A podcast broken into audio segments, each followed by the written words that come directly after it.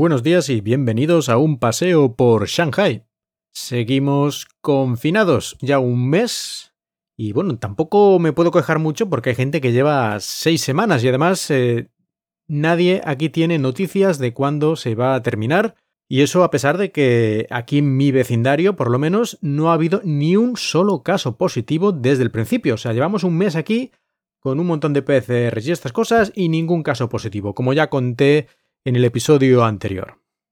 Incluso últimamente, algunos días nos han hecho dos pruebas el mismo día, dos pruebas de antígenos el mismo día, por la mañana y por la tarde, supongo, por si te has contagiado mientras vas del sofá a la ventana o algo así, porque otra cosa no se me ocurre.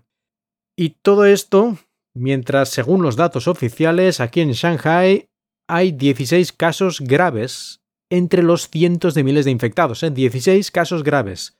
El resto, pues no son graves. Y cero muertos. Estos son los datos oficiales. Así que ya me diréis un poco si esto parece tener lógica o no. Pero bueno, los que sí que se han muerto son los que se han suicidado o han muerto por no haber recibido atención médica a tiempo debido a las restricciones. Y según algunas listas que podemos encontrar por internet, ya son más de 120 los muertos por eso, por suicidio o por falta de atención médica. Y aquí no contamos los que simplemente pues están sufriendo por estar ahí aislados o casos muy curiosos como algunos trabajadores que les pilló digamos el confinamiento cuando estaban ahí los obreros trabajando haciendo una casa y no les dejaron salir y digamos que llevan desde hace un mes en la casa que estaba en obras, pues ahí estaban trabajando, allí les pilló el confinamiento y ahí se han quedado en muchos casos. Cosas realmente, en fin, y bueno, los más de 120 muertos por suicidio y otras cosas que parece que hay, ahí no cuento ni siquiera ya las mascotas, porque las mascotas de mucha gente infectada las han matado a palos, como hemos visto ya hace dos años, pues parece que continúan con las mismas en muchos casos, si no en todos. Y bueno, ya parece que los chinos, que ya sabéis que son bastante resignados en estas cosas de asuntos controlados por el gobierno, se están empezando ya un poco a hartar de todos estos sin sentidos y ha habido incluso algunos motines y saqueos esporádicos, nada generalizado, no espero yo que haya ningún levantamiento popular ni mucho menos, pero vamos, que para lo que es normal aquí esto ya es, vamos, el acabose. Por suerte, por aquí cerca de mi casa yo no he visto nada de eso, lógicamente cerca es lo que veo por la ventana y poco más.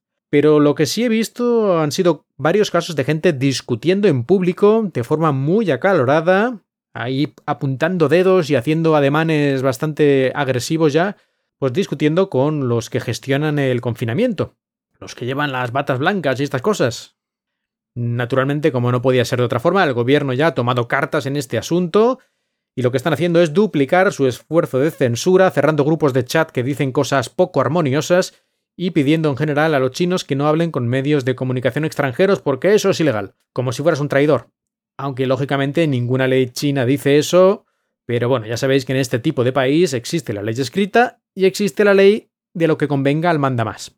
Aparte de estas cosas que he contado, por si no hubiera suficiente gente descontenta con la gestión del confinamiento, a alguien se le ha ocurrido la genial idea de quitarles el alma a los ciudadanos. Bueno, el alma exactamente no, les han quitado sus casas, pero para los chinos esto de que te quiten la casa es casi como que te quiten la vida, porque les encanta tener inversiones en el mercado inmobiliario. De hecho, es lo más normal, más que ponerlo en el banco, la gente tiene su dinero en inversión inmobiliaria, así que que te quiten eso, aunque sea en teoría temporalmente, pues mal. Bueno, la cuestión es que les han requisado las casas a algunas personas porque el gobierno quería hacer una especie de vecindario solo para gente contagiada y bueno, pues han movido a esos a otro sitio, a un hotel o donde sea, no sé. Pero bueno, la cuestión es que les han quitado hasta quién sabe cuándo las casas donde estaban y digamos que contentos, contentos no estaban. Hablando ya un poco más en el asunto personal, pues de momento aquí seguimos bien, tenemos comida, ahora ya podemos volver a salir dentro del vecindario, así que por lo menos puedo caminar y correr un poquito, pero se empiezan a agotar algunas de las cosas prescindibles, como pueden ser los filtros de café o la mermelada. Y claro, como estas cosas no son de primera necesidad, según su punto de vista, bestias. Pues no creo que hasta que esto termine pueda tener otra vez. Y en fin, son pequeñas cosas, pero la verdad, pues un poco las narices sí que tocan. Que no puedas tener tu cafecito por la mañana como Dios manda. Pero como decía una niña en España hace unos años, cuando empezó esto de la pandemia, pasa nada, es mejor eso que morirse. Pues eso, supongo. Y ya veremos cuándo salimos de aquí, porque en teoría, si un vecindario no tiene ningún positivo durante dos semanas, las dos semanas anteriores, en teoría ya deberían dejarnos salir, pero en la práctica eso no está ocurriendo, porque aquí, como he dicho antes, llevamos ya un mes con cero positivos. Y bueno, en este vecindario, como es pequeñito, pues esto en teoría es fácil de cumplir y algún día lo harán efectivo, supongo. Pero hay vecindarios que tienen 5, 6, 7, incluso 10.000 personas.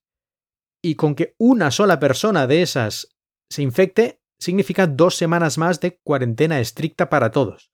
Así que yo creo que en algunos vecindarios grandes no van a salir aquí hasta, no sé, hasta que China sea una democracia. Y en fin, pues nada, aquí seguiremos. ¿Qué remedio? Muchas gracias por escucharme y espero que os haya gustado este paseo o no por Shanghai.